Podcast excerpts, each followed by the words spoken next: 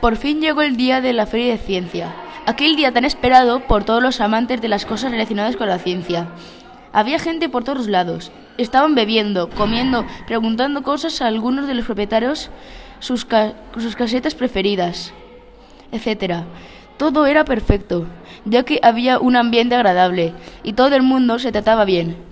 La cosa se acabó cuando se escuchó un grito, el cual provenía desde los baños. Era un grito completamente desgarrador. Todo el mundo se fue corriendo al baño. Era un cadáver, el cuerpo de Simón. Ese ambiente agradable se esfumó. Nada más se, se escuchó el grito. Ahora había un ambiente frío.